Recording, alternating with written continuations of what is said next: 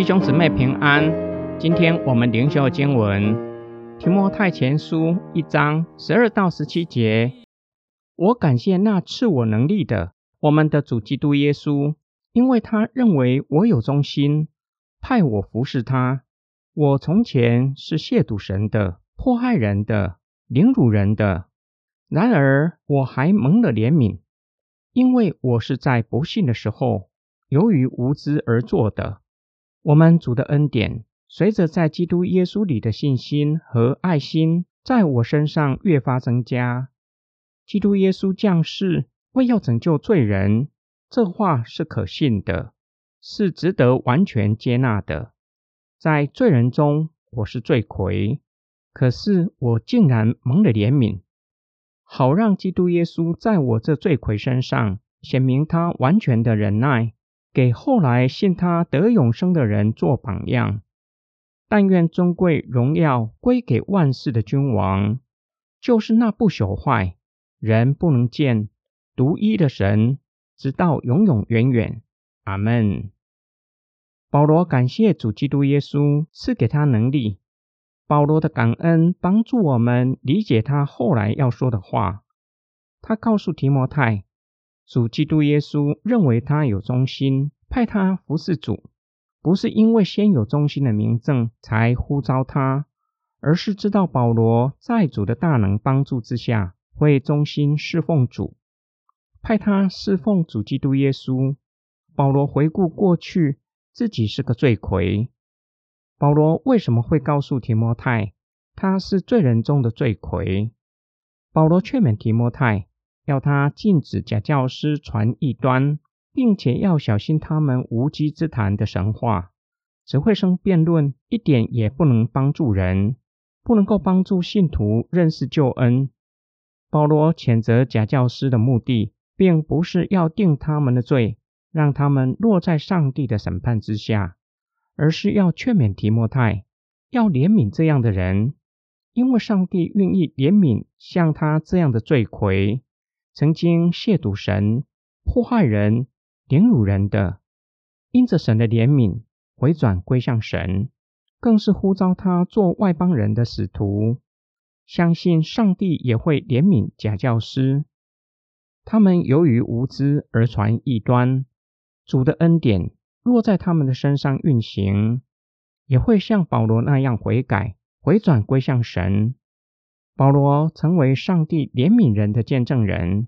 基督耶稣降世为要拯救罪人，这是真实可信的福音。今天经文的默想跟祷告，我们可能听过“不知者无罪”。一个人在无知之下犯的过犯，真的没有罪吗？人世间的法律不是如此的判决。未成年犯罪会根据他们所犯下的罪行。给予不同程度的管教，情节重大的，甚至会被送到少年监狱。世人面对的不是地上的法官，乃是天上的大法官。他是创造生命的神，他为人世间定下的伦理规范是世人都要遵守的。不照着他定下的伦理规范，自然要向他交账，面对神的审判。我们必须留意保罗的话。他不只是说到无知，同时说到那时候也不信，不相信耶稣是弥赛亚，无知的以为自己所做的是侍奉神，其实不然，乃是亵渎神，同时残害他人的生命，违反了十诫所禁止的命令。保罗的话警戒我们，世人包括我们在内，都需要在神的面前。认罪悔改，并且要承认需要上帝的怜悯。若是没有神的恩典，我们早就灭亡，将来更是要面对上帝的审判。我们面对非基督徒，或是面对信仰偏差的人，这段的经文给我们什么提醒？我们一起来祷告：爱我们的天父上帝，你是创造生命的神。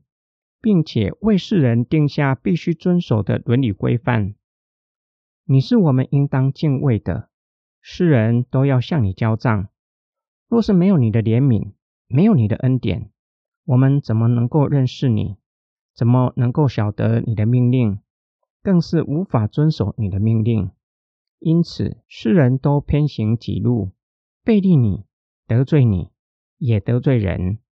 感谢你，在我们还做罪人的时候，你已经差我们的主耶稣基督为我们上了十字架，为我们承担罪的刑罚，又透过圣灵的大能，开启我们的眼睛。